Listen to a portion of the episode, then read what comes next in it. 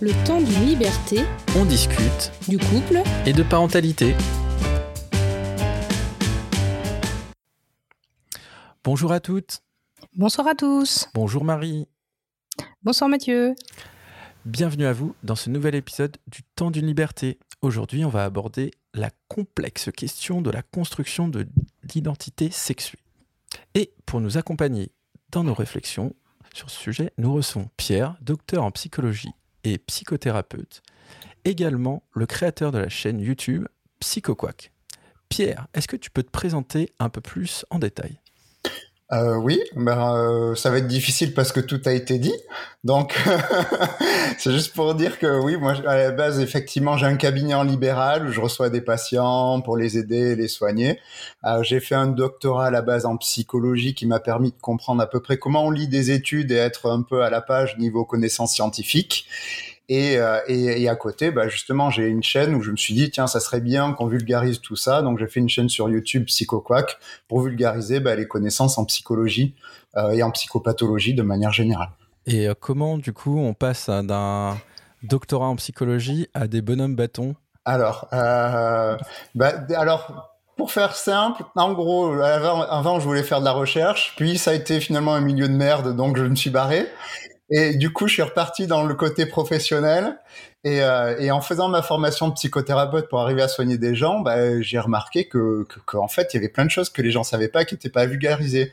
Donc, je me suis dit que j'allais faire des vidéos, sauf qu'il fallait les illustrer avec des dessins. Et comme je dessine très bien, bah, j'ai décidé de faire des dessins. Voilà. Avec de, euh, des très belles illustrations, je vous les conseille. Oui, de haut niveau, niveau CP à peu près. Ah non, mais moi, ça me rassure d'avoir. euh, Ouais, ouais, je pense que j'ai à peu près le même niveau. Du coup, je me sens moins seule. Donc, merci. Merci, Pierre, de dessiner de ce niveau-là pour les gens comme moi. On vous conseille très fortement d'aller voir du coup la chaîne YouTube euh, PsychoQuack parce qu'il y a énormément du coup de, euh, de thématiques, de, de sujets abordés, euh, pas simples mais du coup vachement vulgarisé et, euh, et, voilà vous avez une question vous allez voir en général on trouve la réponse assez facilement du coup euh, dans toutes les vidéos proposées tu t'es rendu à combien de vidéos à peu près Pierre là euh, 50 à peu près je pense je pense que ça doit être ça les sujets sont très variés. Hein. Ça part de, ça peut partir de de, bah, trucs dont on va parler comme l'identité, euh, comme des pathologies, qu'elles soient bipolaires ou pas, ou des processus de base comme la gestion des émotions. Donc euh, c'est assez large les sujets en passant par la zoophilie de temps en temps, donc euh, ça brasse large. Forcément. Ok. Ouais. Et ben merci Pierre encore d'être là. Et puis bah on va attaquer euh, par euh, l'habituelle partie théorique avec plein de recherches encore. Du coup Marie, est-ce que tu peux euh, définir rapidement ce qu'est euh, l'identité? Oui. Alors, juste pour l'ensemble de mes recherches, je me suis basée sur différents articles universitaires que j'ai été piocher principalement sur Kern et sur un livre que je citerai en reco. Euh, là, ça sera un peu trop long de citer tous les articles, donc j'essaierai de vous mettre les liens des sources euh, dans la description du podcast. Donc, pour en revenir à la question de l'identité, parce que c'est quand même une question centrale avant de décliner euh, les différentes thématiques qui sont liées à ça aujourd'hui, euh, j'ai été chercher sur mon site habituel favori, le CNRTL, euh, ce qu'était l'identité. Et donc, ça dit que c'est le caractère de ce qui demeure identique ou égal à soi-même dans le temps. Et donc là, on parle de l'identité personnelle. En gros, on est sur une représentation subjective de soi et de son image qui est corrélée à une représentation sociale en lien avec nos groupes d'appartenance et puis aussi au rôle donné de manière plus ou moins implicite avec euh, ces groupes auxquels on appartient.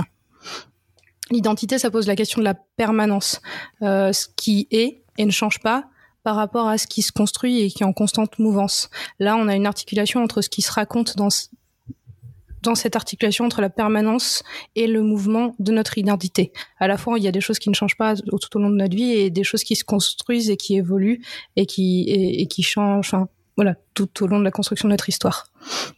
Il y a Paul Ricoeur, je trouve, qui reprend bien cette idée-là, qui euh, qui dit que le jeu, euh, ça se situe entre l'identité idem euh, où là on s'identifie par la ressemblance, et l'identité ipsée, où là on s'identifie par la différenciation par rapport aux autres.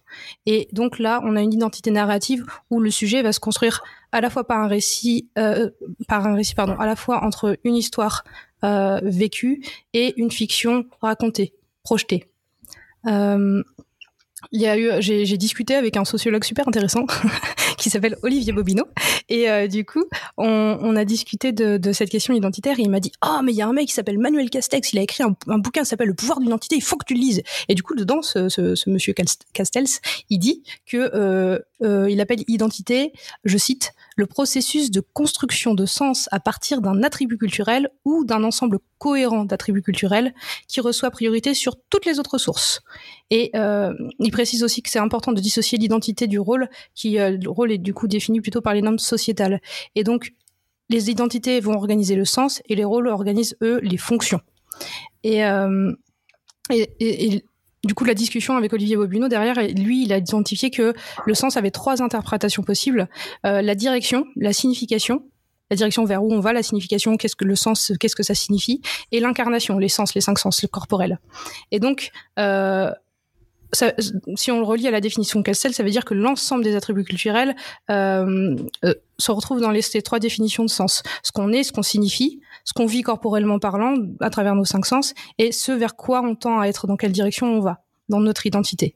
Et, du coup, je trouve que je trouvais je fais le parallèle et le lien avec aujourd'hui, euh, je trouvais que l'interrogation du triptyque euh, qui construit l'identité était intéressante pour euh, retrouver et qu'on qu retrouvait finalement ça dans à la fois la question d'identité sexuelle qu'on pourrait associer au sens incarnation, euh, l'identité sexuée qu'on pourrait être sur la signification et de genre vers la direction. Voilà, je sais pas s'il est parallèle, mais en tout cas, je, je trouvais ça intéressant de, faire des, liens avec ça. On sait que le sexe, c'est aussi le premier critères d'identification d'un individu avant même son âge, sa couleur de peau, son lieu d'habitation, etc., etc. Donc c'est quand même une question d'identité qui est importante.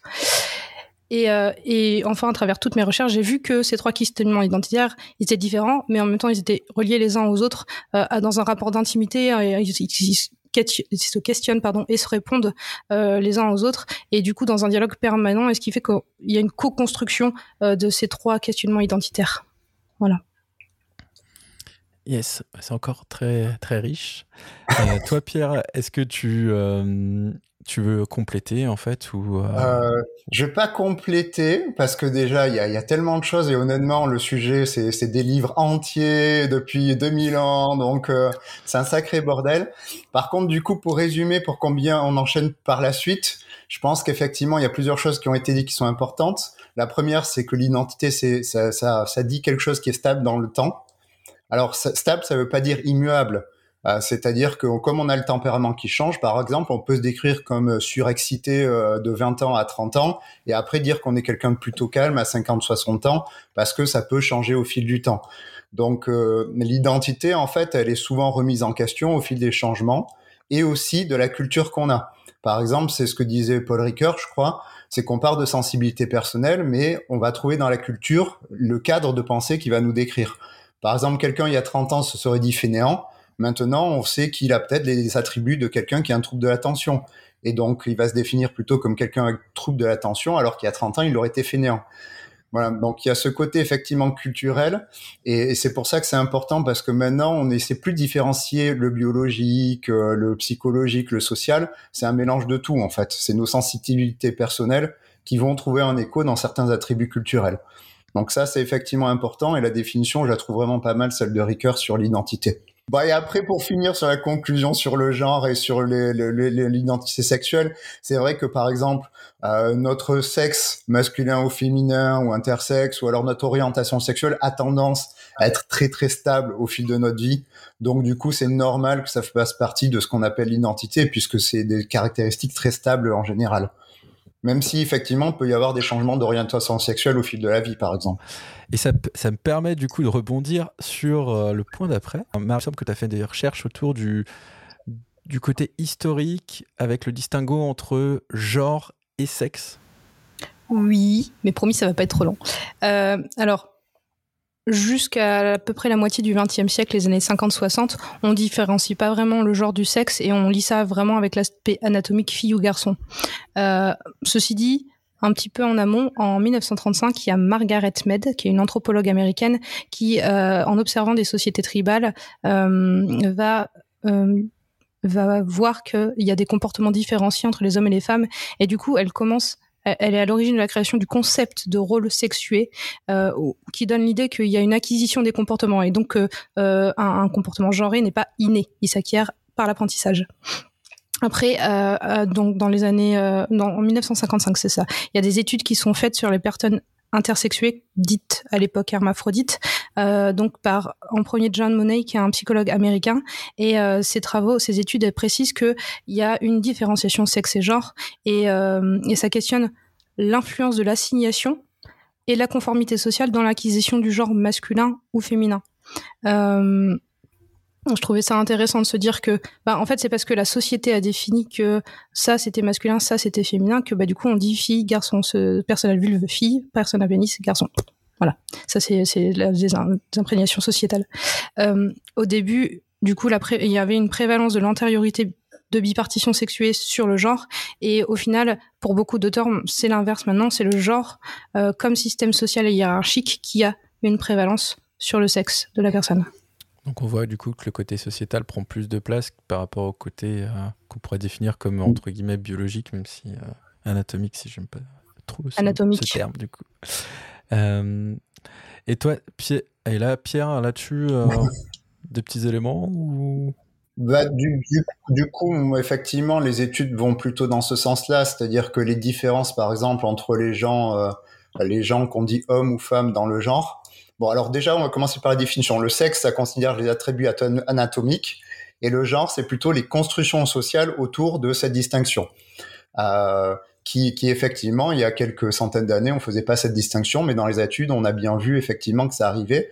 Par exemple, euh, bah, dire qu'un euh, que, que, que, quelqu'un avec un sexe masculin a une bite, bon bah c'est c'est logique, c'est anatomique. Par contre, dire par exemple les hommes pleurent, les hommes ne pleurent pas, ça, c'est plutôt du genre, puisqu'effectivement, c'est une représentation sociale de euh, ce qu'on appelle un stéréotype descriptif de ce que les hommes devraient faire. Donc euh, déjà, effectivement, il y a distinction entre l'anatomie et les constructions sociales autour. Et euh, quand on fait les études pour essayer de voir des études multiculturelles ou interculturelles pour savoir, par exemple, est-ce qu'il y a des différences de personnalité entre les sexes féminins ou masculins ou des différences de cognitives, ben en fait, les méta-analyses montrent que les différences sont extrêmement faibles à ce niveau-là. Alors c'est vrai qu'au niveau anatomique, il y a beaucoup de différences, que ce soit la masse musculaire, la taille entre le sexe féminin et masculin, mais au niveau cognitif et de personnalité, les, les, les, les caractéristiques changent très très peu en fait. Et en plus, les gens sont tellement étalés sur le spectre que par exemple, bon, bah, imaginons que les hommes soient plus agressifs. Bah, au final, euh, au final, 49% des femmes sont plus agressives que n'importe quel homme parce que euh, parce qu'en fait, c'est très très variable en fait entre les individus. Donc en fait, attribuer des caractéristiques de personnalité à telle ou telle personne en fonction de son sexe, ça n'a pas vraiment de valeur. Et là où ça a beaucoup développé, c'est quand on a fait des études où on essayait de contrôler justement ces variables culturelles. Par exemple, on avait vu qu'à la base, on pense que les hommes sont plus agressifs, mais quand on éduque une fille en, lui disant bah, d'être agressive ou en lui disant qu'elle peut l'être ou en valorisant le fait qu'elle le soit, elles deviennent aussi agressives que les hommes. Et pareil, dans les contextes où on les rend plus dominantes, bah, elles deviennent plus autant dominantes que les hommes, voire plus si elles sont en position de l'être. Donc en fait, euh, là où c'est difficile et là où ça part en vrille chez les gens, c'est qu'ils veulent tout, tout isoler la biologie ou isoler la psychologie et la sociologie. Sauf qu'en fait, ça marche pas. Puisque par exemple, le gamin à 7 mois, il sait faire la différence anatomique entre, euh, par exemple, euh, un, homme et une femme, de, enfin, sexe masculin, sexe féminin. Donc à 7 mois, il est capable de, voir que c'est bizarre de voir un visage d'homme, voilà, avec une voix euh, très aiguë. Et en plus de prendre ces caractéristiques anatomiques en compte, ce qu'il va prendre en compte, c'est aussi les attributs culturels. Par exemple, il va voir que la voix aiguë va avec les cheveux longs. Donc plus tard, il va trouver bizarre dans sa construction de trouver quelqu'un qui a une voix aiguë et des cheveux courts, par exemple. Parce qu'il y aura des normes sociales qui va intégrer en fait dès, dès qu'il est bébé. Et, et, ce qu'on a vu, c'est justement ça, c'est que avant même que le bébé naisse, les parents organisent euh, euh sa chambre en fonction du sexe qu'il aura. Et donc déjà, en fait, on attribue avant même qu'il naisse des attributs à cet enfant en fonction de son sexe, alors qu'en fait, euh, dans la réalité, ce que le potentiel de ce que peut être une personne est beaucoup plus grande que ce que la société a tendance à dire en fait. Donc voilà, actuellement dans les études, ouais, ce qui joue plus sur un comportement sera plus la construction sociale que euh, le sexe. En fait. ça c'est fou de se dire que dès 7 mois, en fait, bah, même avant la naissance, le genre du coup impacte, bah, genre, le genre, du coup, le, les caractères sociétals, du coup, impactent déjà l'enfant derrière. Bah, on le, on, le, formalise en fait. Hein, oui, oui, on lui dit en fait, et le pire, enfin le pire, enfin ça existe et c'est obligé, c'est ces stéréotypes descriptifs, c'est-à-dire que on va déjà euh, après, c'est pas que des stéréotypes, ça peut être des attentes des parents en fonction de ce qu'il va faire comme métier ou pas. Il y a déjà des attentes qui sont mm, envoyées comme message par les parents dès que le bébé est né, en fait. Par exemple, ça peut être plus de sourire si le bébé est agité ou pas, et c'est ce genre de choses qui vont diriger le bébé vers tel ou tel comportement euh, et qui va construire en, gros une partie de ce qu'il est. Voilà. Et ce qui est compliqué, c'est qu'il y a des gens qui effectivement aimeraient éviter qu'on fasse ça en essayant de dégenrer toute, euh, toute éducation, ce qui peut s'entendre puisqu'il y a une partie sociale. Mais l'enfant en 7 mois, vu qu'il voit qu'il y a quand même deux sexes différents et qu'il voit les différences biologiques, lui, il a déjà commencé à catégoriser le monde. Et ce qui fait que même si on essaie de beaucoup dégenrer les éducations, le gamin à 3 ans, il aura déjà intégré qu'il y a deux sexes différents et lui, il va déjà faire des interprétations de ce sexe, il se tient comme ça, ce sexe, il se tient comme ça. Et même si on essaie de, en gros, de, l'éduquer, il va quand même créer des catégories, lui, binaires. Ok. Bon, tu viens de casser euh, tous les espoirs des parents qui voulaient, euh, en tout cas, offrir une, euh, une éducation non genrée. Mais, Ah non, non, je ne dis pas que c'est inutile. Je dis juste qu'il faut prendre en compte des variables de base chez l'être humain, que l'être humain catégorise et fait des catégories très très rapidement. Hein quand on voit une personne, on la catégorise dans tel ou tel type de, de, personne, que les enfants le font et que la catégorie euh, sexe masculin, sexe féminin, elle est prégnante dans l'humanité et donc les enfants vont la distinguer directement. Et que c'est pas parce qu'il y a une catégorisation binaire à l'âge de 3 ans qu'il n'est pas capable d'apprendre et d'évoluer sur euh, et de développer ses possibilités de catégorisation au fur et à mesure de l'éducation qu'il va recevoir et des, des constructions sociétales qui sont autour de lui et de ce qu'il va avoir et Oui, c'est ça. Et, le, le, parent n'est pas obligé de lui imposer certaines attentes et le parent peut être dans l'écoute de ses sensibilités personnelles et ne pas le bloquer, par exemple, bah, si c'est un mec mais qu'il a envie d'avoir les cheveux longs. Ça, ce sera une, une, autre question, je pense, qu'on qu'on aura un peu plus dans un épisode suivant. On dérive, on dérive. Non, mais c'est très intéressant. et euh, c'est quelque chose qu'on abordera euh, dans le prochain épisode avec Cédric de Papa Trirka. Euh, eh ben, on va, on va enchaîner sur euh, Marie, sur la définition euh, d'identité sexuelle ou orientation sexuelle. Oui, alors ça va être assez rapide parce qu'au final c'était pas le plus compliqué à définir et puis ce qui nous intéresse surtout c'est ce qui arrive après. donc là, effectivement, l'identité sexuelle c'est ce qu'on appelle aussi l'orientation sexuelle et donc c'est lié à un choix d'objet sexuel. Et donc on définit plusieurs types de sexualité. Alors il y en a plus, mais j'ai pris les principaux. Euh, il y a donc la sexualité qui correspond au fait de ne pas avoir de désir euh, sexuel pour une autre personne. Je ne sais pas si pour soi-même euh, c'est c'est le cas. Bien, je vais pas vérifier ça. L'hétérosexualité, c'est une attirance vers les personnes euh, de, exclusive, une attirance exclusive vers les personnes de, de sexe, euh, de pardon, de genre opposé. Euh, L'homosexualité, c'est une attirance exclusive pour les personnes de même genre. Euh, la bisexualité, c'est euh, du coup les, deux genres euh, homme-femme. Demi-sexuel, ça implique le lien, la, présence d'un lien émotionnel fort pour pouvoir avoir du désir pour une autre personne. et la pansexualité, où là, du coup, on est sur le désir pour l'autre être humain, peu importe son genre. Et, du coup, c'est la personne qui prime avant. Avant le genre, je veux dire, pardon.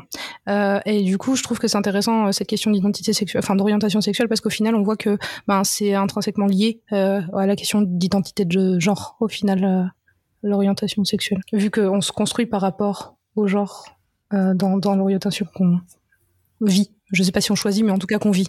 Pour la définition, choix d'objet, moi ça me gêne un peu parce que les gens choisissent pas trop les choses sur lesquelles ils sont attirés en général. Voilà, je pense que c'était une définition peut-être trouvée dans un livre ou euh, euh, ou peut-être quelque chose de psychanalytique où les gens ils choisissent mais ils savent pas qu'ils choisissent, voilà. oui, oui, c'est ça, c'est sûr. Oui, oui, oui, c'était sûr. Euh, c'est ça. Après, ce qui, ce qui est Ce qui, ce qui est, c'est plus compliqué là que par exemple les histoires de, de genre, c'est qu'il y a un côté anatomique et biologique vachement plus important dans l'orientation sexuelle que ça peut être dans la construction sociale.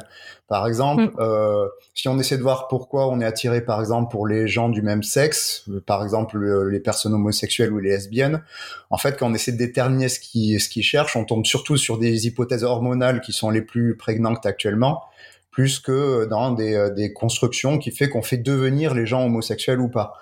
Donc en fait, y a, je dirais que dans les études sur l'orientation sexuelle, il y a une part biologique plus importante que dans la construction d'identité, où là c'est vraiment la culture qui va nous offrir les, les façons de nous penser nous.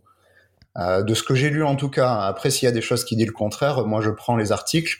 Euh, ça ne veut pas dire que tout n'est que euh, n'est que biologie puisque ou anatomie puisque je sais pas bien la différence personnellement. Euh, et euh, mais par exemple des, des, des, des hommes hétérosexuels peuvent avoir des comportements homosexuels en prison parce qu'ils sont enfermés en prison pendant longtemps et les garder à la sortie de prison. Donc, c'est-à-dire, par exemple, avoir une orientation sexuelle qui va changer par, par un environnement particulièrement faible en termes de femmes. Enfin, en termes de sexe féminin, si on essaie vraiment de différencier sexe et genre, autant dire sexe féminin. Oui. Voilà. Donc, euh, c'est là, là, de ce que j'ai lu, c'est beaucoup plus biologique, donc euh, ça rentre un peu moins pour moi. L'orientation sexuelle euh, rentre un peu moins dans les questions d'identité, bien qu'effectivement se dire hétéro, homosexuel, lesbienne, il y a des représentations sociales qui vont servir en, pour se présenter, pour interagir avec les autres, pour envoyer des messages aux autres, qui permettront de se situer socialement. Donc l'orientation sexuelle, vraiment, je ressens du désir pour cette personne. C'est plutôt une question anatomique euh, pour l'instant. Euh, même s'il y, y a, je pense qu'il y a des études bah, qui montrent quelques influences de l'environnement. Par contre, la question de est-ce que je me décris comme euh, hétérosexuel, homosexuel, là par exemple, c'est vraiment une question sociétale et de comment on se positionne par rapport aux autres. Mmh, ouais, mais, mais tu vois, du coup, pour, euh, la demi-sexualité où on voit qu'il y a l'implication du lien émotionnel envers la personne, ou la pansexualité où du coup là, c'est le c'est la personne avant euh, avant son anatomie du coup ou sa son mmh. aspect biologique. Du coup, il y a, y a plus que justement cet aspect biologique qui rentre en ligne de compte pour euh, la définition. de... Alors le problème là, c'est que du coup, on arrive sur d'autres choses, par exemple, qui sont liées. C'est par exemple lien affectif et sexualité. C'est-à-dire qu'en fait, euh, certaines personnes, bon, c'est le truc caricatural de est-ce que tu peux être amoureux et coucher avec quelqu'un, enfin, est-ce que tu peux être euh, couché avec quelqu'un sans être amoureux? C'est-à-dire que des gens, effectivement, lient l'affectif. Et donc, par exemple, ce que tu décris, c'est effectivement des gens qui ont besoin de cet affectif potentiellement pour avoir un désir sexuel. Mais du coup, en fait, on mélange deux sujets là. Ok, oui c'est-à-dire euh, lien affectif. Mais après, moi, quand je parle effectivement d'attirance, c'est-à-dire qu'effectivement, bah, il y a des gens attirés bah, par les chaussures ou qui s'axiquent sur ces chaussures.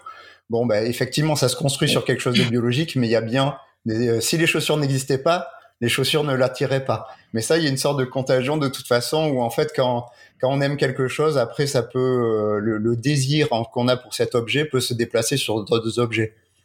On voit que c'est, euh, c'est un peu plus complexe que, qu'une définition.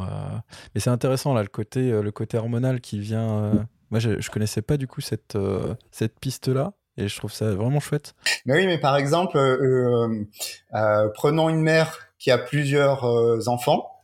à chaque fois qu'elle a un, un, bah, un, garçon, en fait, ses hormones vont être modifiées et cette modification hormonale va augmenter les probabilités que l'homme, que son garçon soit homosexuel en fait.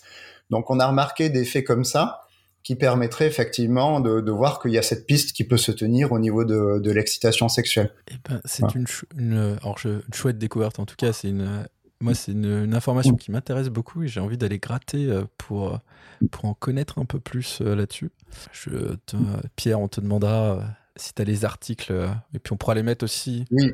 Je, je, donnerai les articles que j'ai, comme ça les gens, s'ils ont des articles inverses qui disent tout l'inverse de ce que j'ai lu, parce que l'orientation, l'identité, je suis très renseigné, mais l'orientation sexuelle moins. Donc si des gens ont tout l'inverse qui dit que bah non c'est que culturel, bah moi je prends et comme ça je dirais ah, bah, j'ai eu tort et puis voilà. Très bien, merci Pierre. Euh, et donc du coup Marie, on bascule sur l'identité sexuée. Oui, c'est un peu plus velu, je vous préviens. je commence par présenter euh, une petite étude qui était faite par, alors désolé pour la prononciation, c'est un peu compliqué, Muel, et Peterson en 2011. Et euh, ils disent qu'en fait, le, sexe biologique résulte d'une construction sociale. Et euh, parce que c'est ce que je disais tout à l'heure en, amont, que c'est la société qui définit une catégorie de sexe, mâle ou femelle, et l'assigne à l'enfant à sa naissance. Et, euh, et, et, donc voilà. Et, donc pour aller chercher cette identité sexuée, on, est sur euh, sur une recherche de travaux trans, pluridisciplinaires ou transdisciplinaires, je sais pas trop, euh, où, effectivement on est à la fois sur la biologie, la psychologie, la philosophie, et on, on dépasse la binarité euh, qui est utilisée pour catégoriser euh, euh la dualité des sexes ou des genres. Et euh, et, euh, et, ça, ça s'est vu notamment euh, en 93 avec Fausto Sterling qui a proposé en biologie cinq catégories euh, de de sexe, donc mâle, femelle. alors à l'époque on disait encore hermaphrodite, merms pour pseudo-hermaphrodite masculin et ferms pour pseudo-hermaphrodite féminin. Et donc après, c'est une hypothèse qui a été nuancée par la suite, mais ça, ça questionne quand même la stabilité de l'invariant sexe biologique, comme objet de réélaboration psychologique et sociale. Donc on voit qu'il y a une interdépendance du biologique, du social et du psychologique sur l'élaboration des conduites des définitions identitaires. Euh, L'identité sexuée, donc c'est le sexe qui est assigné à la naissance, corrélé aux normes qui sont véhiculées dans les milieux de vie. Euh, on a la construction psychique avec des aspects à la fois objectifs et subjectifs, et, donc, ce qui donne que euh, le sexe biologique, c'est ce qui est assigné. Le rôle donne le sexe social. Et enfin, euh, le, sens, le sentiment d'appartenance à un groupe de sexe ou de et un sentiment de féminité et ou masculinité euh, répartis différemment selon les individus, c'est le sexe psychologique. Au-delà, c'est ce que tu disais, je crois, Pierre, juste enfin en tout cas on retrouve cette idée de, de, de différenciation hormonale euh, au-delà de l'anatomie, c'est l'imprégnation des hormones qui varie selon les personnes et ça va influencer leur personnalité ou leur comportement et, euh, et du coup euh, qui vont être qualifiés selon les marqueurs sociaux féminins ou masculins. Et donc il y a un impact fort de la construction sociale hétéronormative qui entraîne cette correspondance majoritaire du sexe assigné au genre qui correspond que la société a défini correspondant. Parce qu'au final, c'est les parents et la société à la naissance de l'enfant et même parfois avant, euh, qui, euh, qui, qui, qui, selon son sexe anatomique, vont identifier l'enfant d'un genre à la fois dans le langage, dans le prénom, dans les pronoms, dans la manière de l'habiller, dans la caractérisation de ses comportements, comme tu, comme tu disais tout à l'heure aussi. Et, euh, Et du coup, il y a Catherine Vidal, qui est une neurobiologiste, qui dit que le cerveau humain à la naissance, il a 10% de ses connexions synaptiques ultérieures. Ce qui veut dire que c'est les interactions du nourrisson avec son, environnement qui vont pousser leur développement. Et donc, ça passe par les cinq sens. Et c'est ce que tu disais aussi tout à l'heure. À deux mois, le bébé, il est capable de différencier euh, le masculin du féminin par la voix qu'il entend. À cinq mois, c'est par l'image. Et à deux ans, on commence la différenciation des sexes pour arriver à trois ans, où il désigne, euh, l'enfant désigne son propre sexe. Donc, ça montre le poids du positionnement de l'entourage adulte par rapport aux constructions, où l'enfant va vouloir correspondre à l'image renvoyée par le parent, à la fois euh, pour le besoin de reconnaissance et, euh, et d'identification aux parents euh, par le mimétisme. Euh, dans, la libération sexuée qui arrive, dans les différents articles que j'ai lus, voilà, l'idée c'était de, peut-être porter attention au risque d'un conflit psychique qu'on fuit en idéalisant la possibilité de vivre dans le sexe opposé. Voilà, dans les possibilités de de d'interrogation. Euh, et il y avait aussi les questions de l'accentuation des comportements genrés qui viennent pallier des problématiques de construction d'images de soins non sexuées ou sexuelles. Par exemple, euh, la recherche de confiance en soi, la peur de la castration, la recherche d'une reconnaissance par les pairs, où on va accentuer un trait genré euh, pour aller chercher à combler ces, ces, ces failles-là. Et, euh, et, donc, ça, on, vient sur des problématiques identitaires, narcissiques ou affectives qui n'ont pas été résolues, euh, plus que par une véritable construction d'identité euh, propre à... Enfin, oui, si c'est propre à soi. Euh, et euh, je terminerai sur une théorie autour de la transidentité de Chiland, Chiland, je sais pas trop comment on dit, euh, qui dit que l'identification à l'enfant de l'autre sexe présumé ou attendu inconsciemment par les parents peut interroger l'histoire des parents et leur rapport à leur identité sexuelle, parce que du coup, euh, c'est un peu l'image du sac à dos dans le sac à dos qu'on transmet en héritage, et, donc euh, le parent attend quand on attend un enfant, il y a une attente d'un sexe ou d'un autre et du coup ou d'un genre ou d'un autre et du coup comme l'enfant qui arrive ne correspond pas forcément à, l'attente qu'on avait ou en tout cas ça vient pallier sa propre construction qu'on n'a pas eu sur certains genres et bah du coup ça peut entraîner des questions de problématiques ou enfin voilà d'identité de, genre euh, ou de ou de sexe euh, après pour l'enfant qui se retrouve avec cet héritage euh, là. Voilà. J'ai fini avec l'identité sexuelle j'espère que vous êtes encore là je, crois, je, crois, que j'ai oublié six ou sept sujets dans le tas. je vais faire ce que je me souviens. non, mais du, du, coup, du coup, euh, bah, de toute façon, euh, oui. Euh, euh quand on est effectivement, alors au niveau biologique, c'est vrai que euh, en cours de biologie, on nous fait bon sexe féminin, sexe masculin. En pratique, effectivement, comme l'a observé les chercheurs, il y a des gens intersexes, il y a d'autres euh, types. Effectivement, euh, il n'y a pas juste une vision binaire euh, sexe masculin, féminin, même si effectivement, dans la norme, 99% des gens se retrouvent dans ce côté euh, euh, soit sexe féminin, soit sexe masculin. Bon, le plus important pour l'identité, comme on a dit, c'est surtout l'aspect culturel, et c'est tout ce que va porter en fait cette assignation au départ. C'est-à-dire que ah, selon comment la personne est assignée, on va s'attendre qu'elle se comporte de telle ou telle manière, qui des fois ça va très bien aller parce qu'en fait son tempérament naturel et sa biologie lui dit bon ben voilà euh, t'es plutôt agité euh, t'as deux sexes masculins donc euh, quand t'es agité on va dire que c'est bien donc en fait on va se construire en tant que homme entre guillemets ça ira et en tant que homme agité ça ira puisque la culture nous dit qu'on peut l'être. Par contre si effectivement on a une tendance euh, naturelle je sais pas un enfant de 2-3 ans qui aime le rose qui aime les paillettes qui aime bien mettre des robes ben, du coup ça va être beaucoup pour lui dur pour lui de trouver dans la culture bah, ce qui va ce qui va pouvoir le décrire. Et en plus quand il verra plus tard que bah, que en fait tout ce qu'il aime en fait ça tombe sur des attributs culturels féminins bah, c'est logique qu'il va commencer à se décrire en tant que femme et se sentir bien en tant que femme. Puisqu'en fait la culture lui dit bah, tout ce que tu es en fait ça correspond aux femmes. Donc c'est logique effectivement que certaines personnes même avec sexe masculin se sentent femmes. Mais parce qu'en fait c'est la culture qui leur dit que les femmes sont comme ça donc, c'est en fait, on prend les, ce qu'il y a dans la culture et, et, et, euh, et, qui répond à nos sensibilités personnelles. On, on fait pas de quelqu'un, par exemple, on peut pas prendre quelqu'un et l'éduquer pour devenir quelque chose euh, le, et, euh, et, savoir exactement ce qu'il va devenir. On peut pas prendre quelqu'un, par exemple, qui est homosexuel et en faire un hétérosexuel.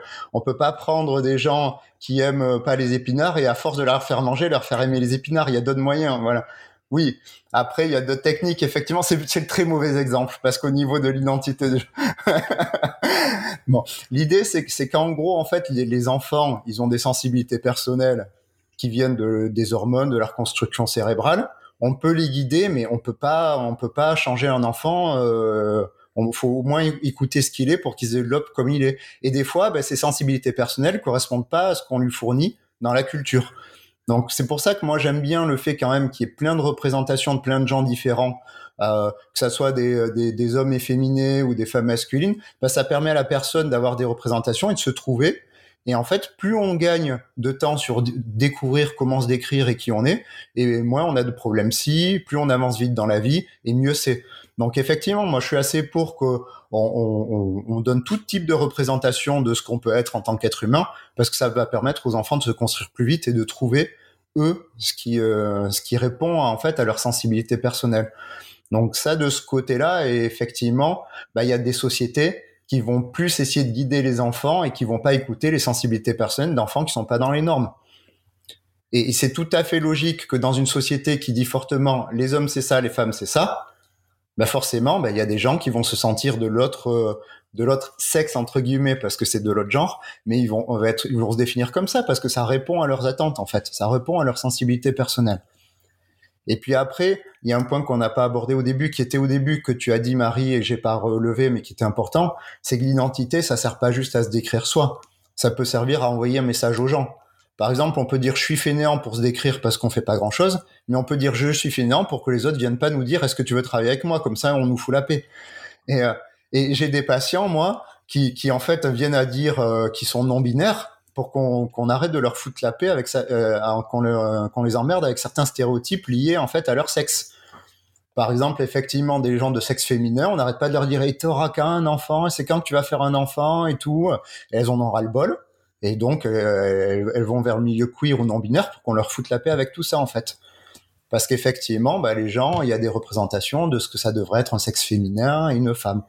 Donc, de ce côté-là, et oui, je vois que tu voulais dire. Parce que ça me fait penser à, Georges Sand qui avait écrit un, j'avais étudié avec mes troisièmes, un texte euh, où elle disait que justement, euh, elle, elle avait décidé d'être neutre, c'est-à-dire ni belle ni moche, parce que dans, dans, toutes les, dans les deux cas, il y avait des horizons d'attente qui, où on, qui lui définissaient un rôle prédéfini à euh, ce, ce, ce, soit t'es belle et du coup t'as tel rôle dans la société, soit t'es moche et t'as tel rôle dans la société. Alors que en étant ni, ni, ni l'un ni l'autre, et ben du coup elle était tranquille, elle pouvait être ce qu'elle voulait être.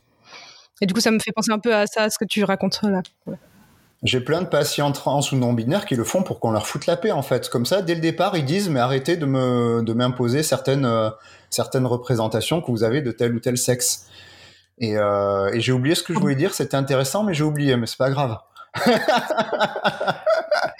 Alors, tu pourras, tu pourras reprendre après, Pierre. Et moi, je vous remercie du coup pour cette euh, belle transition, vu qu'on va parler du coup l'identité de ah, genre. Ah, oui, on n'a pas encore fait. Euh, vous n'avez pas encore fini de m'entendre parler.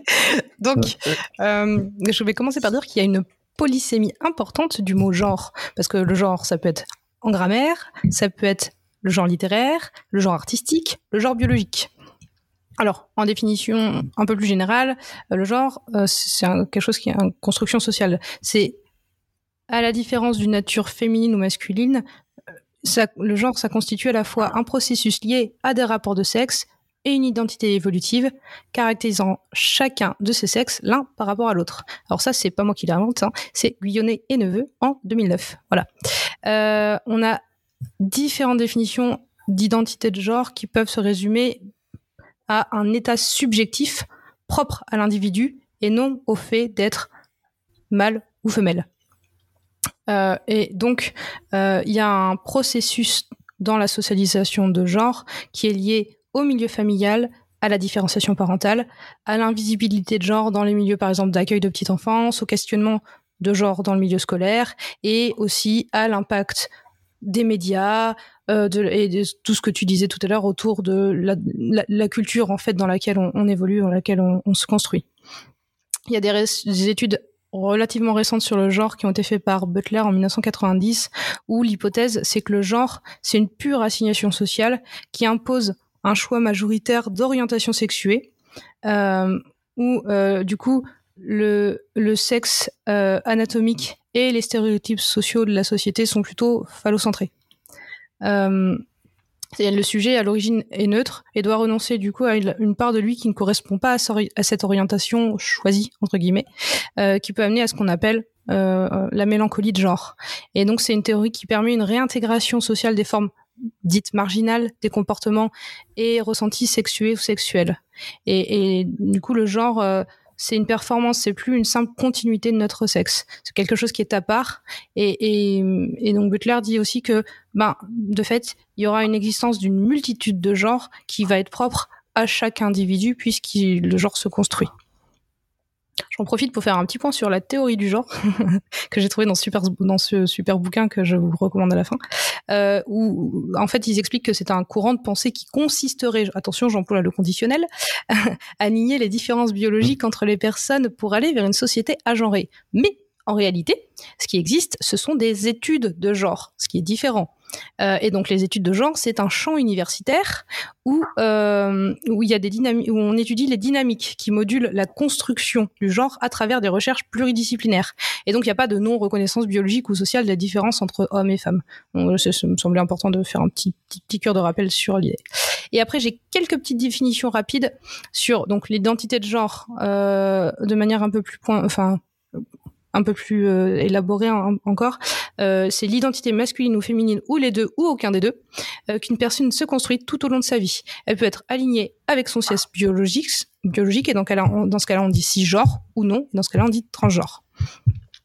Dans les possibles identités de genre, on a du coup euh, autres. On a non-binaire. donc, une personne non-binaire, c'est une personne dont le genre n'est ni exclusivement féminin, ni exclusivement masculin.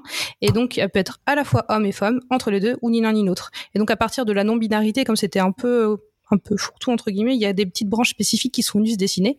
Donc il y a les personnes à genre, les personnes qui n'ont pas de genre, qui se définissent comme n'ayant pas de genre, personnes neutres, donc ces personnes dont le genre intègre des éléments perçus comme masculins et d'autres perçus comme féminins, mais dont on a retiré toute la conception de genre, les gender fluides.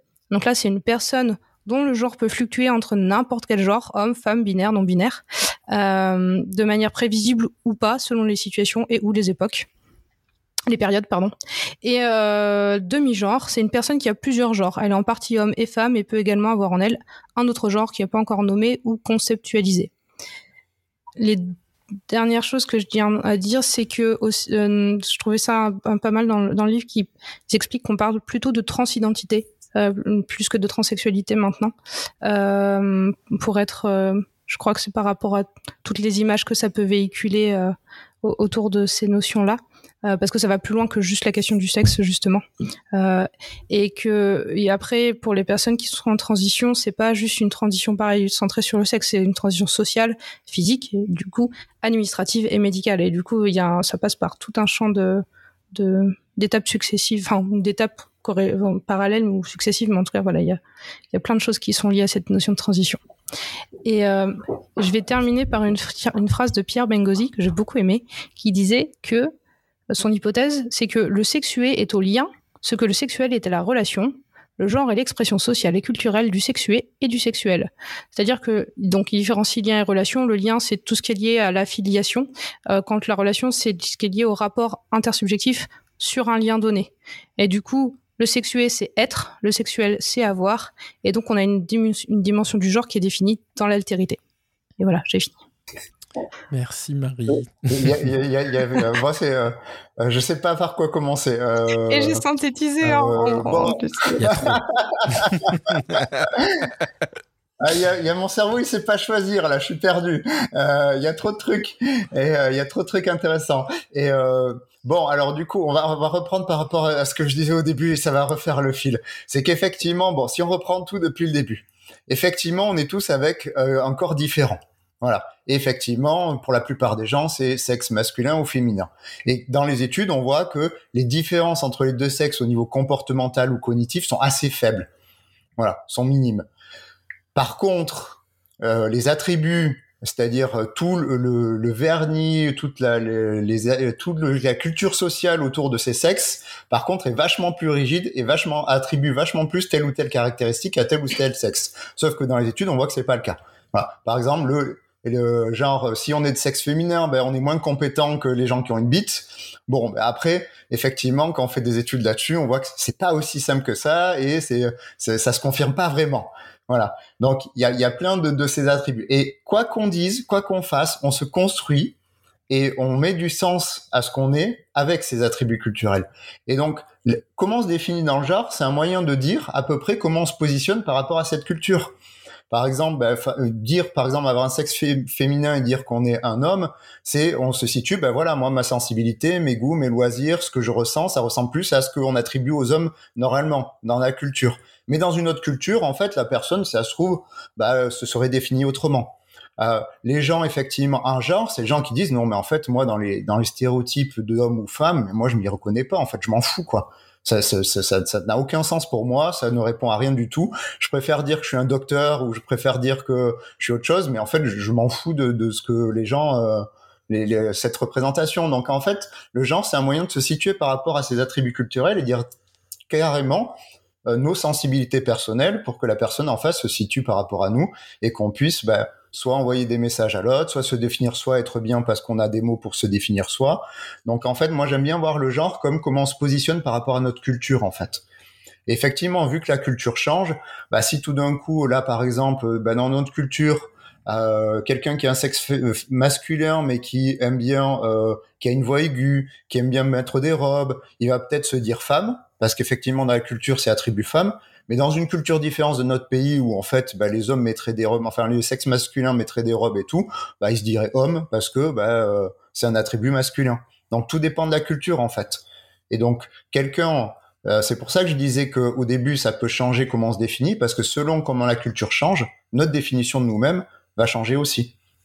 Donc après, ce qui est, ce qui, ce qui est pas mal, c'est d'apprendre comment moi je trouve intéressant, enfin c'est la question qui m'intéresse, après les gens s'en foutent peut-être, mais c'est comment un gamin, il apprend justement tous ses attributs culturels et comment en fait il intègre en fait tout ça. Parce qu'on a vu qu'il commençait à le faire très rapidement dès les premiers mois de sa vie.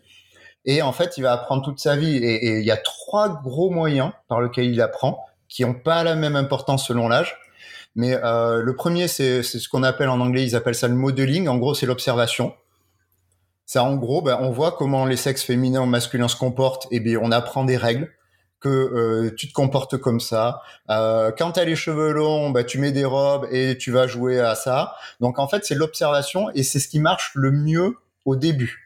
Donc en fait, ce qui a le plus d'influence finalement au début dans la vie, dans la construction de comment on se situe par rapport à notre sensibilité à la culture, ben, c'est la vie familiale, c'est euh, la petite enfance, pour voir les modèles que l'on a différent en fait. Et c'est comment les gens se comportent autour de nous qui va nous dire ah oui je me reconnais dans cette personne, ah oui non je me reconnais pas dans cette personne et qui va voir vers qui on va plutôt aller et vers quoi on va en fait se définir soi-même.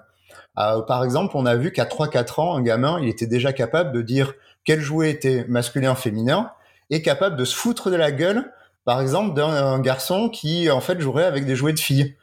Voilà. Donc en fait, cette construction, elle intervient très très rapidement et après, il y a d'autres processus d'estime de, soi, de domination sociale qui fait que quand quelqu'un sort des normes, on peut le défoncer facilement. Donc les gamins s'en privent pas pour un peu d'estime d'eux. Donc finalement, voilà, l'observation, ça joue beaucoup au début. Après, il y a l'action, c'est-à-dire nous-mêmes, on va faire des choses pour tester en fait notre identité et ce qu'on est. Par exemple, ça peut être bon, ben voilà, euh, euh, moi tout d'un coup, je mettrais, ah ben j'ai bien envie de tester les robes mais en fait, je vais faire l'action de tester des robes et je vais voir si finalement ça me convient bien et, si ça le fait pas, euh, ou si ça le fait pas. Bon, euh, ça, ça marche moins bien chez les enfants que l'observation parce que déjà, ça va dépendre euh, du retour des proches.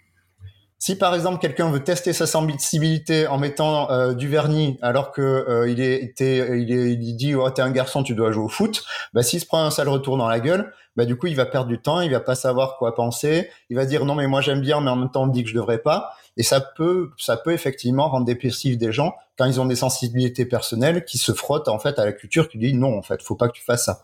Et aussi à comment la personne le prend c'est-à-dire si la personne fait un test qui s'avère positif et, bien pour elle, mais qu'elle est ambivalente, qu'elle dit non mais faudrait pas. Par exemple le cas de quelqu'un qui est homosexuel, qui euh, embrasse un homme et, en fait il, commence à être excité, il trouve qu'il aime ça, mais il y a un autre côté qui dit de lui qui dit non il faut pas. Bah du coup bah en fait euh, il, va, il va moins bien se définir en tant qu'homosexuel parce qu'il y a un côté de lui qui dit qu'il faudrait pas. Donc en fait le fait d'agir il y a tellement de retours négatifs possibles de soi-même ou des autres qu'en fait, on, découvre quand même moins son identité euh, en agissant qu'en observant les autres. Et le troisième mode, effectivement, de, de, de, de, découvrir son identité ou se construire, bah, en fait, c'est que les gens nous disent le, ce que c'est. Par exemple, bah, je sais pas, un adulte qui dit euh, non, mais euh, t'es es un mec, euh, tu fais pas de danse, tu vas jouer au foot. Et là, ça marche pas très très très très bien puisqu'en fait, ça va énormément dépendre de comment le gamin va le prendre, de ses sensibilités personnelles. Donc en fait, euh, bah, euh, si on veut effectivement élargir le spectre et écouter son gamin, le mieux c'est de lui montrer déjà qu'il peut être plein de choses et que nous-mêmes on peut être plein de choses en fait. C'est le meilleur moyen, c'est en fait de montrer l'exemple. C'est pour ça que moi je suis assez sensible à ces histoires de représentation dans les dessins animés ou ailleurs, pour que le gamin il se dit bah j'ai la possibilité de ça et on gagne vachement de temps sur sa vie et surtout euh, moi ce que je vois c'est la dépression possible car en fait il y a aucun élément culturel qui répond à notre sensibilité personnelle et du coup on est paumé on sait pas quoi être on se met à avoir honte de soi on se dit qu'on devrait pas être ça on fait pas des tests du coup et on perd des années donc je préfère largement qu'il y ait plein de représentations possibles de ce qu'on peut être parce que je vois je veux dire, il y a tellement d'humains possibles, je vois pas pourquoi on se limiterait dans ce qu'on peut être, vu les possibilités qu'on a. Voilà, en plus à des éléments culturels assez binaires et qui vont limiter vachement les gens. Euh, c'est important, par exemple, quand on prend le suicide des hommes, euh, il y a une étude où ils avaient les données des changements sociétaux en Irlande et euh, des suicides chez les hommes et chez les femmes. Et ils ont vu que avant les, les, les, hommes réussissaient, euh, alors réussissaient, faudrait pas dire comme ça, mais que hommes et femmes arrivaient autant à, à, se suicider et que en fait il y avait le même taux de suicide réussi chez les hommes et chez les femmes. Et à partir du moment où les femmes ont pu sortir de la maison pour aller travailler, c'est-à-dire qu'elles avaient une alternative au fait bah, de rester à la maison bloquée, à élever les enfants, et ben en fait leur taux de suicide réussi a en fait chuté. Donc en fait le fait qu'on leur ouvre des portes et des possibilités a fait baisser le taux de suicide chez les femmes. C'est pour ça que moi je, je, je, je prône effectivement que euh, des représentations diverses et variées de ce qu'on peut être pour éviter justement ce genre de problème. Et après, bon, il y avait l'histoire de transsexualité transidentité. Effectivement. Alors, pour faire vite, du coup, hein ouais, transsexualité, on fait plus parce que en fait, euh, transsexualité, ça, ça renvoie l'image de la personne qui change de sexe, en fait, et qui du coup se fait retirer sa bite ou se rajoute une bite. Euh, et, et, alors que le problème de la transidentité, elle est beaucoup plus large et plein de transitions, c'est-à-dire des gens qui assument le fait de s'identifier au, au, sexe opposé ou au genre opposé, en fait, ne passe pas par euh, des changements euh, physiques. Ça peut être juste euh, assumer un changement de prénom, ça peut être un changement d'habit, ça peut être juste dire ses sensations mais sans rien changer de son physique. Donc en fait, c'est pour ça qu'on dit plutôt transidentité puisqu'en fait c'est beaucoup plus large que juste un changement changement de sexe. D'ailleurs, c'est quelque chose sur les que les gens comprennent pas c'est que quand on parle de trans, on parle pas de gens qui vont faire des gros changements hormonaux. Quand on dit par exemple qu'on peut laisser les gamins essayer ou qu'on peut euh, les gamins trans peuvent essayer différents comportements, on leur dit pas directement euh, d'aller se faire enlever les seins ou changer leur bite. Euh, voilà, on leur dit juste bah essaie de faire d'être ce que tu veux, tu testes et puis on voit. Voilà, donc il y a, y a, le truc très très rapide, un peu réactionnaire de dire ah bah les trans c'est horrible et puis les enfants on va les charcuter et tout, on va faire des traitements hormonaux, mais alors que c'est pas ça hein, dans la plupart des cas. C'est juste laisser les gens libres en fait de, de tester ce qu'ils veulent et euh, de voir si ça leur convient dans leur vie. C'est un peu euh, les euh, un peu trop les, les, personnes trans par la transsexualité, c'est vrai. Oui. Et donc du coup, c'est pour ça qu'on il y a encore pas mal de personnes qui subissent aussi des, des du questionnement à savoir si ils se sont fait opérer, est-ce qu'ils vont se faire opérer ou ce qu'il y a dans leur dans leur dans leur pantalon quoi. Ouais. Ça, c'est ouais, un peu problématique. Euh, c'est vrai que c'est euh, des choses que les personnes trans euh, en, bah, subissent, entre guillemets, encore, encore plus, alors qu'une personne cis, va, personne va lui demander ce qu'il y a dans sa culotte. Quoi. Ou d'autres choses qu'on cherche avec. Quoi. Ouais, je sais pas, parce qu'après, c'est vrai que de toute façon, tout nous renvoie à ce qu'on a dans la culotte, hein. que ça soit notre manière de nous habiller, euh, que ça soit la façon dont on parle. Euh. En, fait, on est construit autour de cette différence, et donc du coup, euh, assez vite, de toute façon, les gens disent ah bah lui, il a une bite, elle, elle a autre chose. Donc quand on a, quand ils ont fait des expériences, les, les gens, en fait, ils disaient homme ou femme en fonction de s'il y a une bite ou s'il n'y a pas une bite et ils utilisaient des attributs extérieurs pour le dire assez rapidement. Parce que faut avouer que pour la plupart des gens, il y a quand même des différences biologiques entre sexe féminin et sexe masculin que les bébés repèrent et qui sont assez des marqueurs assez forts quand même de différences euh, anatomiques. Après, moi, ce que j'interroge, c'est pas les différences anatomiques. Je sais qu'elles existent et je sais qu'il y en a. Et on peut pas le nier. Et on peut pas nier certaines différences. C'est rare quand même de voir quelqu'un avec un sexe masculin qui a ses règles ou alors un syndrome prémenstruel. Donc il y a bien des différences. Mais après, c'est de, c'est de, de détruire un peu tous, tous les stéréotypes descriptifs et tout ce qui vont limiter les gens et potentiellement créer des dépressions. Parce qu'en fait, le, les êtres humains sont tellement différents entre eux qu'il n'y a aucune raison de les mettre dans des catégories et de, de leur dire qu'ils doivent se comporter de telle ou telle manière, en fait. Ça crée plus de problèmes qu'autre chose. Pardon, je disais comme par exemple genrer les vêtements.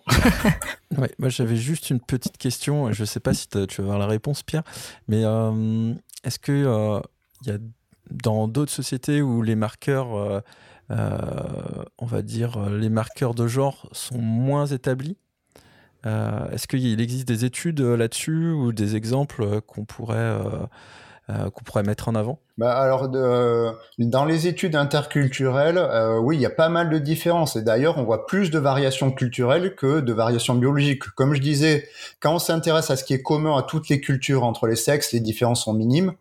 Mais par contre, au niveau culturel et comportement, les différences sont énormes.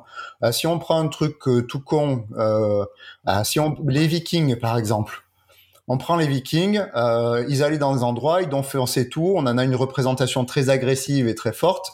Bon, ben maintenant on voit les pays des Vikings, en fait, leur biologie a pas changé. Leurs gènes n'ont pas changé en quelques centaines d'années, et pourtant le comportement est extrêmement différent.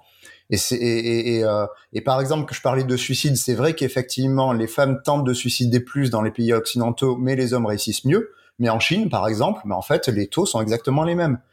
Parce qu'il y a des différences culturelles qui, en fait, bah, gomment. Euh...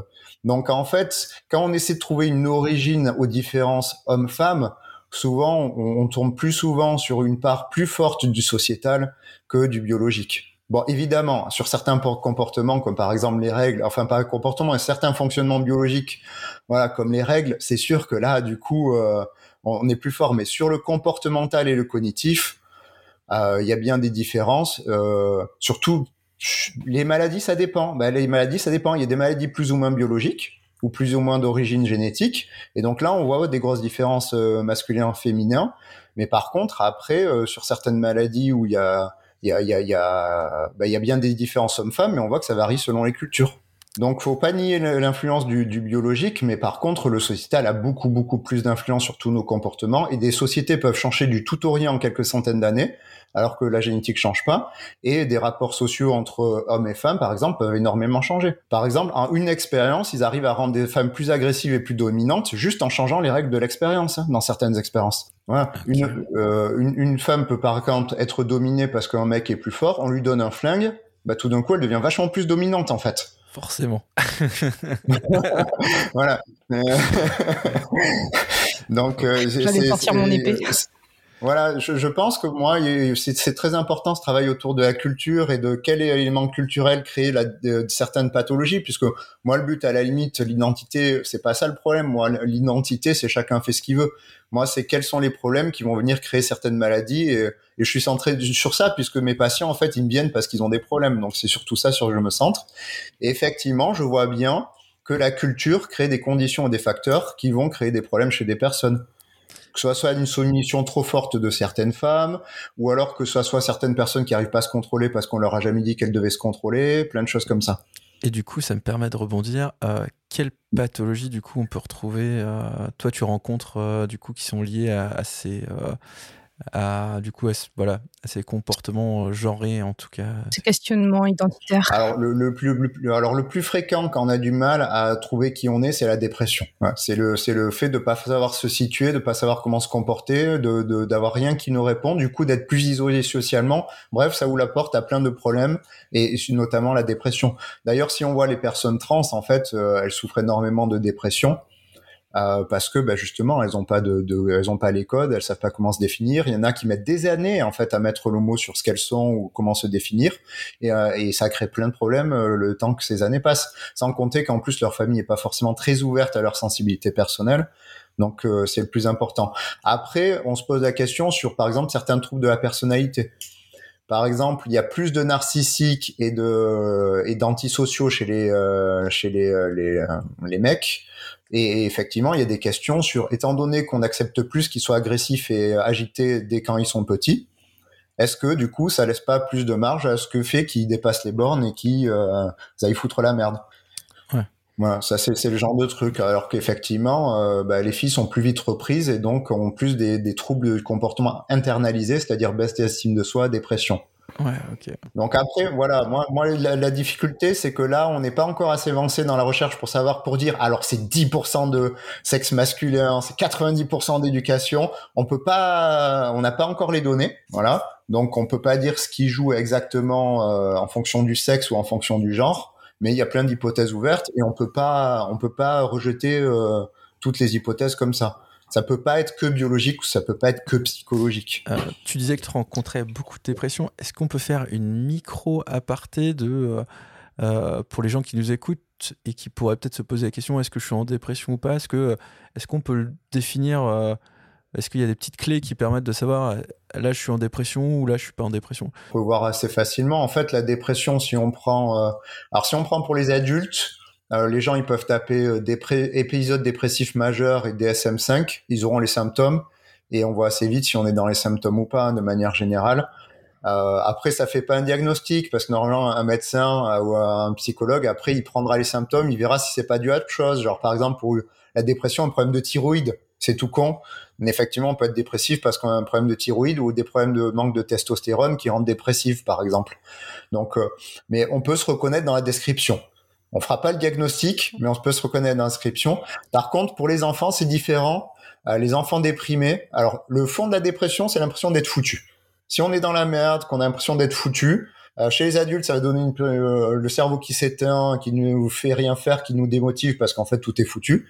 Chez les enfants, ça va plutôt être de la surexcitation, de l'agitation. Ils vont plutôt passer pour des hyperactifs parce que c'est la façon dont un enfant en général bah, réagit en fait au fait d'être foutu c'est qu'en fait, il s'en fout de tout, donc il part en vrille et puis il en a plus rien à faire de tout. Ok. Eh ben merci pour cette euh, petite mm. parenthèse, mais je pense que ça peut être pas mal parce qu'on peut avoir des gens qui, voilà, qui s'interrogent sur, euh, mm. sur ces questions-là et euh, surtout voilà, si c'est une, pathologie qu'on rencontre très fréquemment, donc en tout cas toi dans ta patientèle. Moi mm. j'avais une autre question liée au genre et à la parentalité. Euh, parce qu'en fait, je me suis dit en lisant tout ça que la transidentité, la question de transidentité, elle redéfinissait un petit peu les rôles de parents et que au, euh, final, la construction du rôle de mère ou du rôle de père, c'est des rôles, des constructions pareilles, culturelles, sociétales, euh, qui sont genrées. Et, donc, est-ce que redéfinir le rôle de parent en tant que parents, euh, ça, en dégenrant du coup le rôle de parent, euh, ça, ça aurait vraiment, est-ce que ça aurait un impact sur la construction identitaire ou psychologique de l'enfant, dans la mesure où, euh, bah, on associe des, en on associe des comportements euh, à la mère et d'autres au père. Alors, enfin, du coup, j'ai pas, pour le coup, c'est une vraie interrogation. J'ai pas lu d'autres choses. C'est vraiment une question qui me vient en lisant tout ça. Bah alors moi, j'ai pas de preuves parce que sur le sujet, j'ai pas vu d'études qui dit euh, rôle des parents et, euh, et, construction de l'enfant. Après, euh, logiquement, si on suit les études et comment les gamins ils apprennent leur rôle, logiquement, euh, il va prendre des exemples des parents où ça va lui un modèle de ce qui peut être. Et euh, ce qu'ils ont vu dans les études, c'est que, par exemple, euh, le fait, euh, admettons un couple, euh, homme-femme, les deux gagnent autant d'argent, c'est-à-dire les deux travaillent, les deux gagnent autant d'argent, et que même quand les deux gagnent autant d'argent, la femme a tendance à plus s'occuper des enfants et à plus et à plus faire les tâches de ménage, même s'ils ramènent le, le même argent. Donc forcément, aux enfants, on imprime un modèle où en fait, une personne bah, pourra ne rien glander et euh, s'en sortir sans problème, en fait, n'aura pas de commentaires.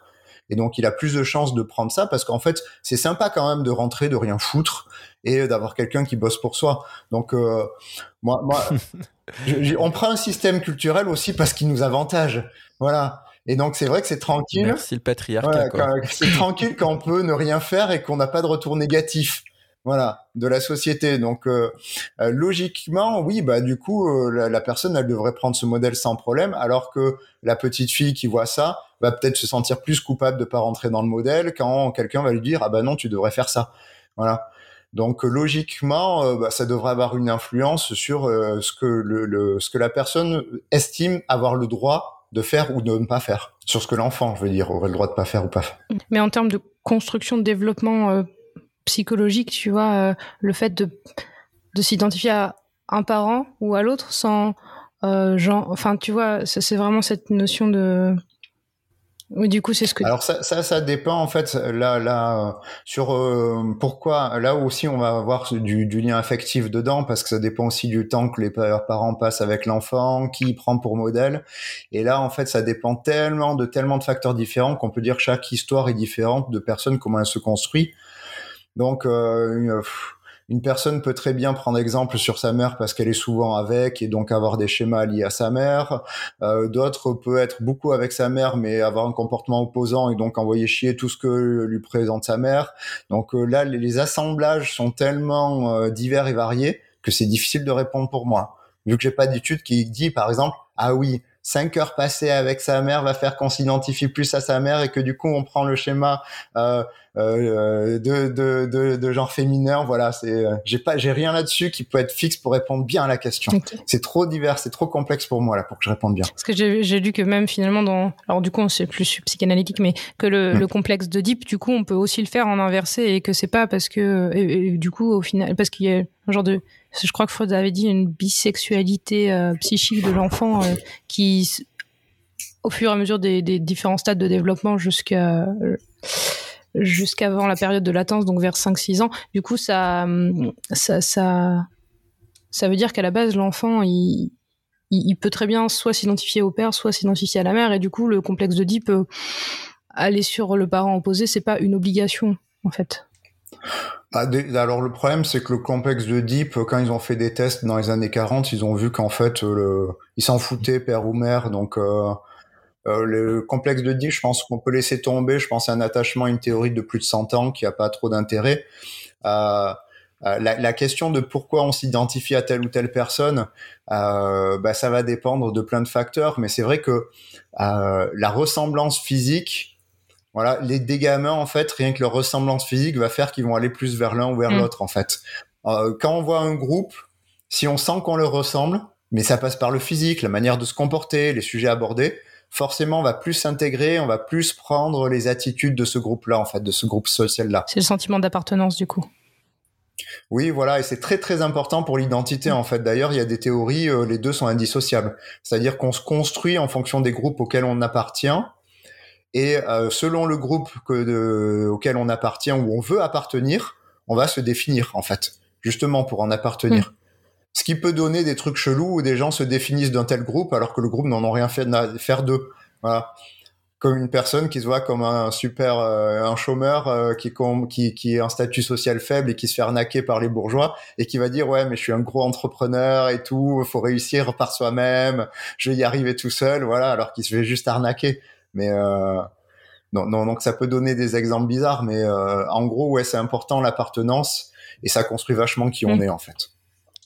C'est une étape qu'on revoit à l'adolescence en fait, où euh, il y, a aussi une réinterrogation du coup de cette appartenance au groupe. c'est vrai que moi je travaille avec des ados aussi, c'est des choses qu'on qu'on peut observer où, où il y a une réinterrogation de l'identité bah, en rapport du coup aux autres. Et c'est là où on voit des. Euh, on peut avoir des, euh, styles vestimentaires ou euh, des pratiques qui sont, qui sont liées pour, pour faire groupe, quoi. Oui, pour faire groupe et aussi pour se trouver soi dans ce groupe et voir ce qui va pas et faire des tests. C'est pour ça que euh, un gamin, il y a, y a, plein plein de gamins ados qui vont tester d'être une racaille pendant un mois, puis après ils vont redevenir l'enfant sage, puis après ils vont repartir en vrille et puis euh, après ils vont faire autre chose. Il y a plein plein de tests parce que euh, bah, il y, a, y, a, énormément de changements au niveau hormonal et tempérament, au niveau du tempérament à, à l'adolescence. Et donc, en fait, la personne change tellement vite qu'elle a besoin de se retrouver à chaque fois. C'est un peu comme si nous, tous les ans, en fait, euh, on avait un changement brutal de notre culture ou alors de notre euh, tempérament qui faisait qu'on devait redéfinir qui on était à chaque fois. Donc, euh, ouais, c'est une, une période assez mouvementée et c'est logique que les gamins testent plein de choses, hein, même des conneries. C'est tout à fait logique. Expérimentation, quoi. Bah ouais, parce que pour savoir, pour savoir qui on est, faut tester aussi ce qu'on, faut faire des tests pour voir ce qu'on est, ce qu'on n'est pas, nos limites. Moi, ça me dérange pas que quelqu'un sache pas s'il est attiré par les hommes, bah, qu'il aille embrasser un homme, voilà, et puis qu'il essaye, il voit ce que ça donne. Hein. C'est pas grave, hein. qu'il a qu'à essayer et puis il voit. Hein. Yes. Euh, du coup, pour clôturer cette partie-là, est-ce que euh, toi, Pierre, tu as, tu as des choses à rajouter avant de passer sur les recommandations? Euh, non, à part, je laisserai un article à passer qui, qui résume vachement bien comment on construit son identité de genre. Euh, bon, c'est en anglais, euh, c'est une trentaine de pages, mais euh, c'est giga détail. Hein. Donc pour ceux qui veulent être super forts, euh, voilà, s'il y en a dans l'assistance qui va être géniaux et, et que, connaître hyper bien comment un gamin il va tout construire son genre, c'est super bien. Voilà. Donc je laisserai au cas où. Tu me laisseras. Ok. Et eh ben est-ce que tu veux enchaîner du coup sur sur des recommandations si tu avais des choses voilà à nous à nous recommander de la lecture, de la vidéo ou, ou des choses à écouter. Bah, Lecture, euh, bah, euh, bah, l'article bah, que j'ai donné. Alors moi, le problème, c'est que je lis qu'en anglais des articles scientifiques, donc je suis un peu une merde pour vous donner des, des trucs accessibles aux gens. Je suis désolé. on mettra ça en recommandation du coup derrière. Euh. Ouais. Après, j'ai fait une vidéo sur la construction du genre d'une demi-heure où il y a, y a plusieurs sujets abordés et dont, dont, dont l'article, là, j'essaie de faire un petit résumé de l'article dont j'ai parlé. Donc, s'il y en a qui veulent une version française plus abordable, ça sera possible. Et après sur les recommandations, bah, du coup, euh, bah, alors au niveau recommandations, c'est compliqué. Euh, moi, parce que moi, je, je, suis concentré surtout sur le pathologique. Donc, euh, bah, je sais que ce qui crée bah, des, des, problèmes chez les chez les ados, c'est quand on les empêche, ou alors les enfants, c'est quand on les empêche en fait de faire leurs propres tests et de se découvrir. Euh, je sais que ça pose de, de, de, gros, gros, gros problèmes. Ça fait perdre du temps, ça crée des dépressions, ça crée des problèmes scolaires. Enfin, donc moi, je dirais aux gens, bon, bah, si le gamin il a envie de tester un peu euh, quelque chose qui convient pas à son genre, bon, c'est pas si grave que ça euh, si le teste, quoi. À la limite, il y a beaucoup de parents qui ont peur qu'on se foute de la gueule de leurs enfants à l'école, ce qui peut arriver. Mais en fait, la difficulté à comprendre, c'est qu'en fait, s'il y a, a pas de choses comme ça, euh, ben, euh, moi, par exemple, euh, j'ai plein de gamins dans ma patientèle qui sont enfants de, de, de couples de lesbiennes. Bon, ben, en fait, la plupart des enfants s'en foutent maintenant. Avant, on se foutait de la gueule des divorcés. Maintenant, les couples de parents homosexuels, on s'en fout un peu plus. Et là, j'ai des patients, ils ont été harcelés parce une parce qu'elle est grande et l'autre parce qu'elle a des lunettes. Donc, en fait, le gamin, si on a envie de le défoncer, ils se feront défoncer par les autres, en fait. Donc, euh, voilà, je ne sais pas quel est le meilleur comportement à adopter, je, mais à la limite, si on a vraiment peur qu'il se fasse défoncer par le monde extérieur, rien n'empêche de faire les tests à la maison. Hein. Oui. Voilà, ça n'empêche pas, et puis la personne peut voir ce qu'elle va. Et puis si effectivement on a un enfant qui a une tendance à, à se retrouver bien dans le côté, euh, je suis un gros viriliste euh, qui euh, qui est hyper dans les stéréotypes des mecs, bon bah ben voilà, ben des fois, a la sensibilité personnelle des gamins, ben elle va à, à des endroits où on l'attend pas. Voilà, parce que ça, ça, répond à eux en fait. Et je pense que on a beau faire ce qu'on veut, on peut montrer des exemples, mais euh, si, si un gamin à l'adolescence il trouve un modèle qui lui correspond vachement et qui décrit vachement ce qu'il est, et qui lui donne un, un, cadre de vie qui lui convient, en fait, il va le prendre. Hein. Donc, si je, voilà. si je résume euh, un peu, Pierre, l'idée c'est de pouvoir offrir une diversité euh, de bah, d'exemples en fait aux enfants et euh, que ce soit pas limité par euh, les euh, ce qu'on attend d'un point de vue sociétal qui est défini par le genre. Oui, voilà.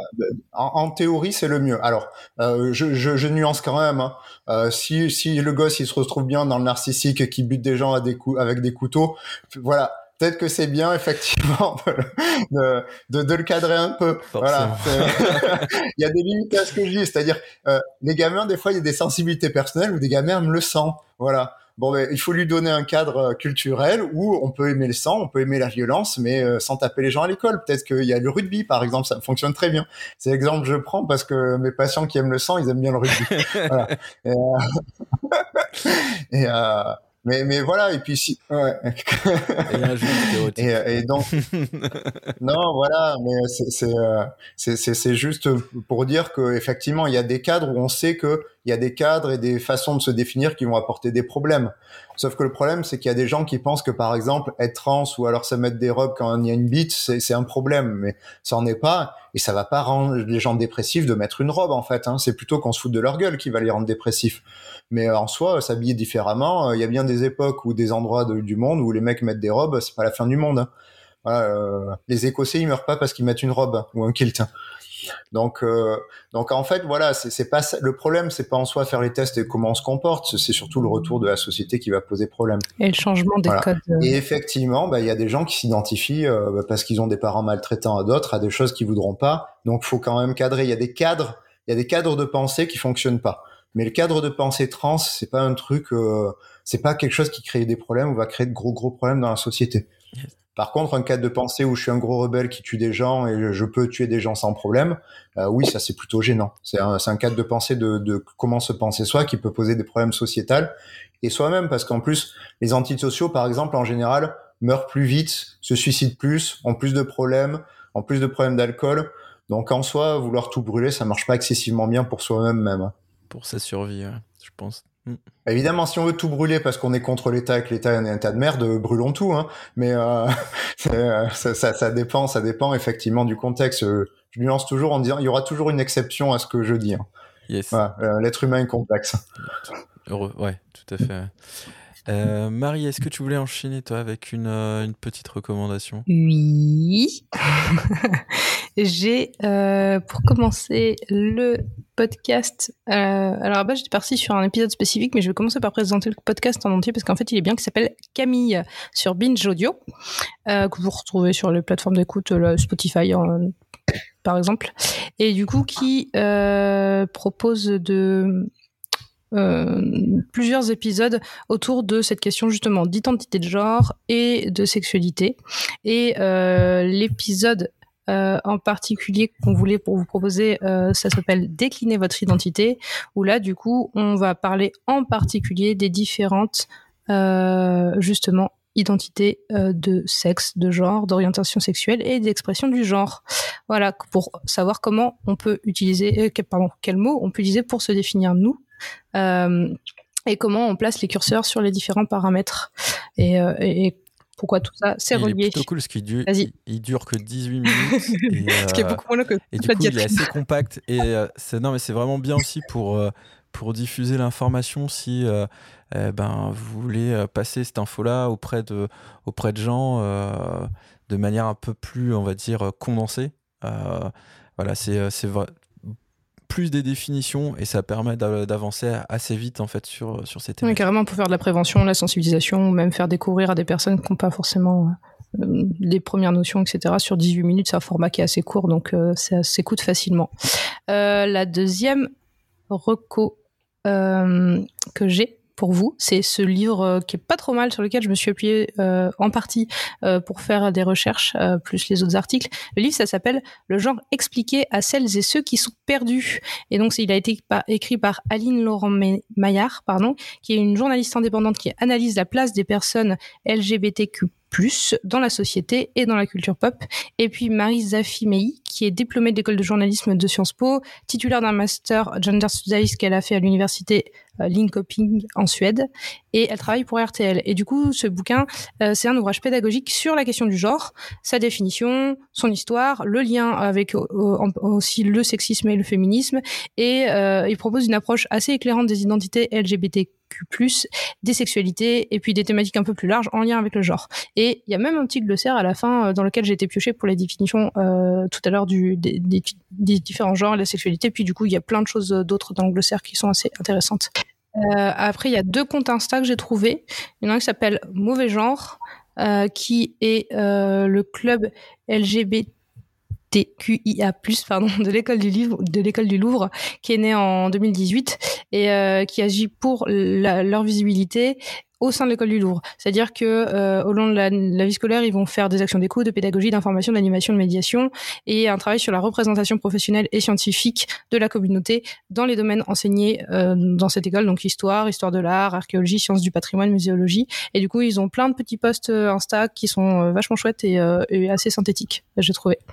le deuxième compte Insta que je voulais vous proposer, c'est Éduque ton genre, où là, on a trois étudiantes en master sciences de l'éducation qui informent, aident et soutiennent sur les questions de genre et orientation. Et pareil, avec plein de, petites, de, petits posts Insta qui sont assez instructifs et pas très compliqués à, à les lire.